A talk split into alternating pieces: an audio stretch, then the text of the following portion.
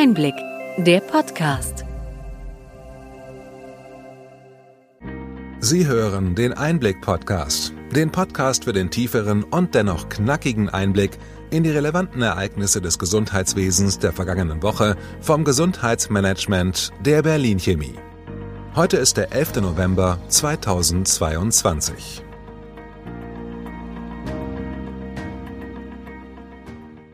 Welche Themen standen in dieser Woche im Mittelpunkt? Bringt der Datenschutz das E-Rezept zu Fall? Der Streit wird lautstark geführt.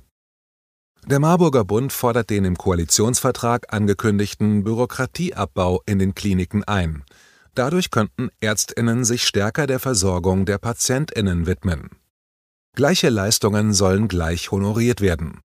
Mit dem Krankenhauspflegeentlastungsgesetz sollen die Hybrid-DRG eingeführt und so der erste Schritt zum Abbau der Sektorengrenzen gegangen werden. Die gesundheitlichen Folgen des Klimawandels werden unterschätzt. Klimapolitik ist immer auch Gesundheitspolitik, erklärt Karl Lauterbach bei der Präsentation des Lancet Countdowns.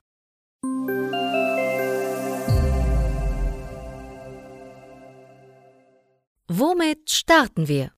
Auf des Messers Schneide steht der Erfolg des digitalen Rezepts. Bei einem Symposium des Bundesdatenschutzbeauftragten Professor Ulrich Kelber mahnte Dr. Susanne Ozegowski, Leiterin der Abteilung Digitalisierung und Innovation im Bundesministerium für Gesundheit, an, dass eine Abwägung zwischen Nutzen und Risiken sowie der Frage nach den Potenzialen stattfinden müsse. Der Datenschutz hierzulande werde zu hoch gehängt, so Ozegowski weiter. Beim E-Rezept drehen wir viele Schleifen, um Risiken zu vermeiden. Aber auch Küchenmesser bergen Gefahren und das Risiko einer möglichen Verletzung. Die Debatte um den Datenschutz wird zunehmend lauter. Aktuell steht das Einlösen des E-Rezeptes dabei im Fokus. Neben dem Bundesdatenschutzbeauftragten kümmern sich noch 16 Landesdatenschutzbeauftragte um die Einhaltung des Datenschutzes. So kommt es zum kuriosen Fakt, dass die Europäische Datenschutzgrundverordnung in Deutschland 16 verschiedene Interpretationen erhält. Beim E-Rezept sollte der gordische Knoten mit der elektronischen Gesundheitskarte EGK gelöst werden. Die Patientinnen könnten mit dieser in die Apotheke gehen und dort das Rezept einlösen. Für die E-Rezept-App und die elektronische Gesundheitskarte neuesten Typs benötigt man eine PIN, diese PIN muss man bei den Krankenkassen beantragen und sich aufwendig vor Ort oder durch das Postident-Verfahren ausweisen.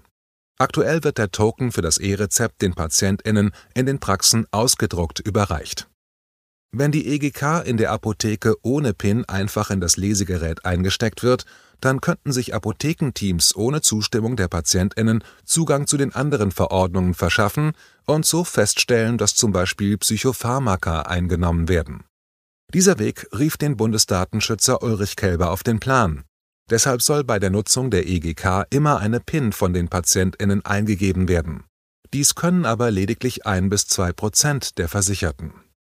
Susanne Otzegowski schätzt das Risiko der Apothekenteams als Einfallstor für unbefugte Datenzugriffe als gering ein und will nun Druck auf die Krankenkassen ausüben, damit die Versicherten leichter an die PIN für die Gesundheitskarte kommen. Es sei schließlich die Aufgabe der Krankenkasse, diese an ihre Versicherten auszugeben. Eine solche Pflicht könnte noch im Krankenhauspflegeentlastungsgesetz untergebracht werden. Die vielen Hürden führen dazu, dass viel Sand ins Getriebe der Digitalisierung geraten ist. Am Rande bemerkt, die PIN für Ihre Bankkarte erhalten Sie ohne Anforderung und Nachweis Ihrer Identität von Ihrer Bank per Post zugeschickt. Mehr als 580.000 eingelöste E-Rezepte zeigt das TI-Dashboard der Gematik an. Bei insgesamt jährlich rund 500 Millionen Verschreibungen. Der Anteil der Digitalverschreibungen ist also verschwindend gering. Ursprünglich sollte das E-Rezept ab 1. Januar dieses Jahres verpflichtend eingeführt werden. Der Rollout stockt, nachdem die kassenärztlichen Vereinigungen Schleswig-Holstein und Westfalen-Lippe sich zurückgezogen haben. Die Anforderungen des Bundes und der Landesdatenschutzbeauftragten seien zu hoch, so die Begründung der KVN. Letzter Aufzug in diesem Drama. Die kassenärztlichen Vereinigungen seien am Dilemma schuld, sie hätten ja schon vor ihm gewusst, welche Probleme es beim Einlösen von E-Rezepten geben könnte. So möchte Ulrich Kelber den schwarzen Peter weiterreichen. Die KV wiederum hatten Kelber vorgeworfen, seine Entscheidung sei eine Bankrotterklärung für die Digitalisierung im Gesundheitswesen. Die Gematik hält davon unbeeindruckt am Ziel der flächendeckenden Einführung des E-Rezepts im kommenden Jahr fest. Eine Erfolgsgeschichte sieht anders aus. Wir sind gespannt, was das kommende Jahr bringen wird.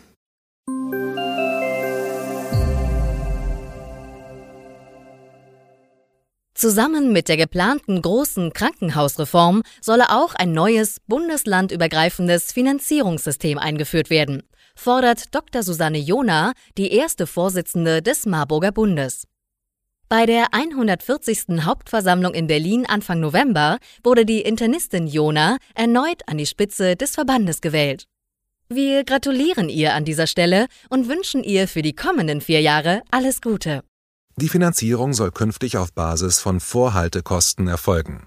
Das System der diagnosebezogenen Fallpauschalen DRG habe komplett ausgedient, so Susanne Jona weiter. Es zwinge Krankenhäuser zum Aufbau von Spezialabteilungen und schaffe Konkurrenz statt Kooperation.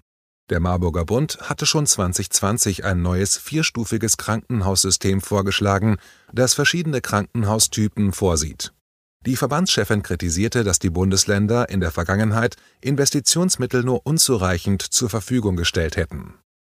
Die DRG hatte vor 20 Jahren Karl Lauterbach befürwortet und den Übergang zum kostenorientierten Tagespflegesatz hin zum leistungsorientierten Vergütungssystem begrüßt.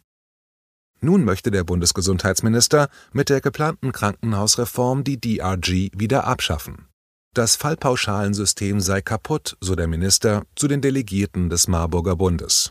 Weiter wurde bei der Hauptversammlung in Berlin die Regierung aufgefordert, den im Koalitionsvertrag angekündigten Bürokratieabbau auf den Weg zu bringen. Bis zu 33.000 Vollzeitstellen bei Ärztinnen könnten für die Versorgung zurückgewonnen werden, wenn die durchschnittlich benötigte Zeit für Bürokratie und Dokumentationsaufgaben halbiert würde.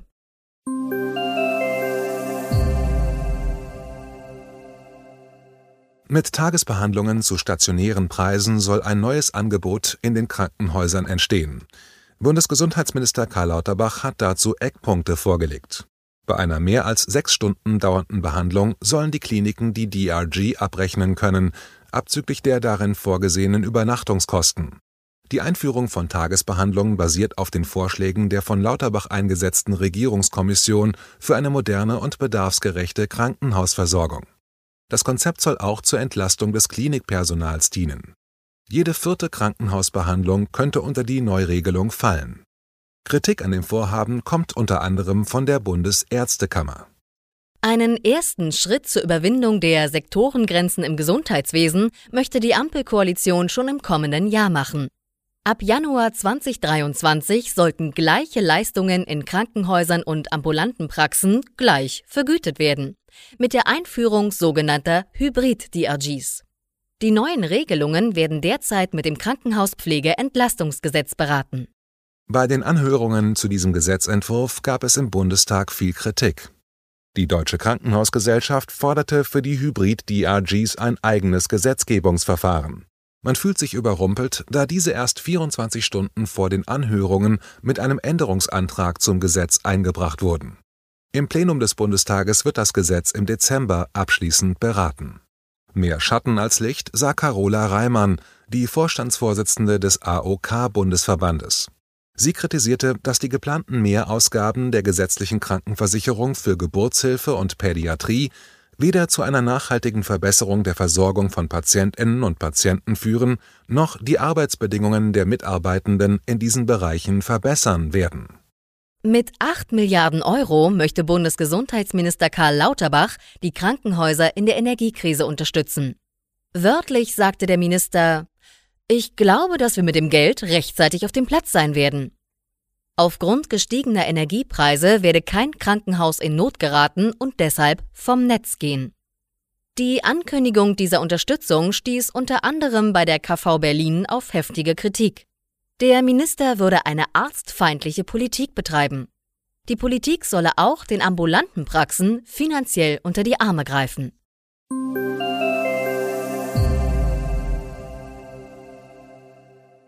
Die Erderwärmung werde in ihren gesundheitlichen Folgewirkungen dramatisch unterschätzt. Dies sagte Karl Lauterbach zur Weltklimakonferenz in Ägypten bei der Präsentation der Ergebnisse des globalen Lancet Countdown in Berlin zum Thema Green Healthcare.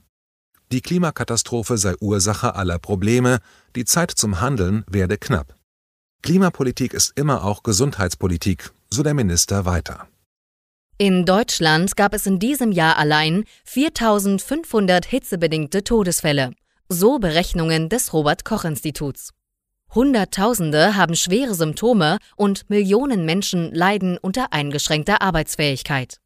Die klimabedingten Belastungen kosten enorm viel Geld. So Martin Herrmann, Vorstandsvorsitzender der Deutschen Allianz Klimawandel und Gesundheit. Der Zusammenhang zwischen Klimawandel und Gesundheit würde in Politik und Gesellschaft weitgehend noch nicht verstanden. Die Ergebnisse des globalen Lancet Countdown zu den Auswirkungen der Klimakrise auf die Gesundheit werden seit 2017 kontinuierlich präsentiert.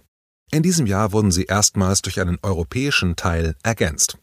Der Bericht enthält die Arbeit von 99 Fachleuten aus 51 Institutionen wie der Weltgesundheitsorganisation WHO. Ein Bündnis von Pharma- und Biotech-Konzernen will dabei helfen, unter anderem klimaschädliche Treibhausgasemissionen im Gesundheitssektor zu senken.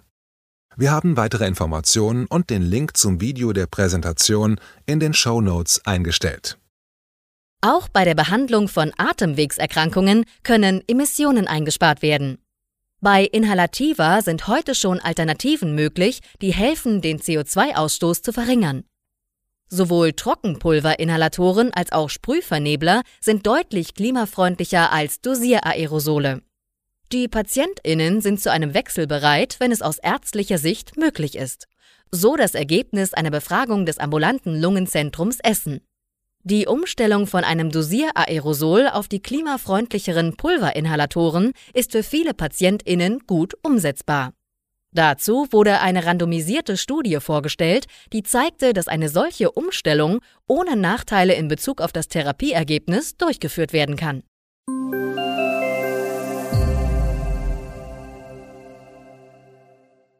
Kommen wir noch einmal zu einer weiteren Baustelle der Digitalisierung. Mit einem Gesetzentwurf soll das Opt-out-Verfahren für die elektronische Patientenakte EPA auf den Weg gebracht werden. Die Gematik soll dazu die technischen und organisatorischen Voraussetzungen prüfen. In die Akte sollen künftig auch die elektronische Patientenkurzakte und der elektronische Medikationsplan integriert werden. Diese sollen nicht mehr als eigenständige Anwendungen umgesetzt werden. Die EPA ist ein zentraler Baustein in der Digitalisierungsstrategie des Bundesgesundheitsministeriums. Das Verfahren soll bis 2024 umgesetzt werden. Das ist ein ambitionierter Zeitplan. Zumal sich der Bundesdatenschutzbeauftragte Professor Ulrich Kelber auch mehrfach kritisch zum Opt-out-Verfahren geäußert hat. Deshalb soll er bei der Prüfung des Verfahrens mit einbezogen werden. Nur wenn wir die Chancen der Digitalisierung nutzen, können wir weiterhin eine moderne Gesundheitsversorgung für alle garantieren. So das Fazit von Karl Lauterbach.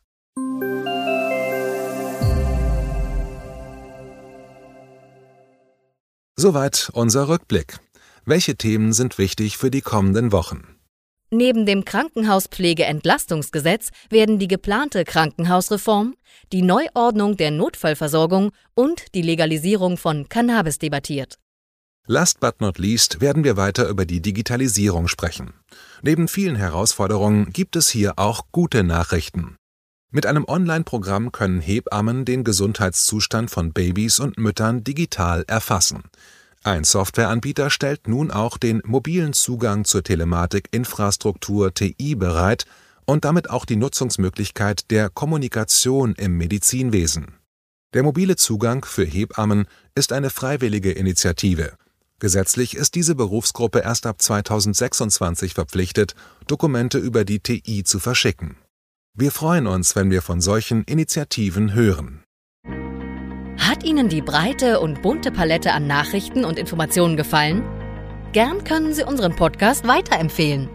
Schreiben Sie uns Ihre Anregungen und Fragen bitte an gesundheitsmanagement at berlin-chemie.de. Sie finden unsere Kontaktdaten auch in den Show Notes. Wir freuen uns, wenn Sie am nächsten Freitag wieder beim Einblick-Podcast vom Gesundheitsmanagement der Berlin Chemie dabei sind.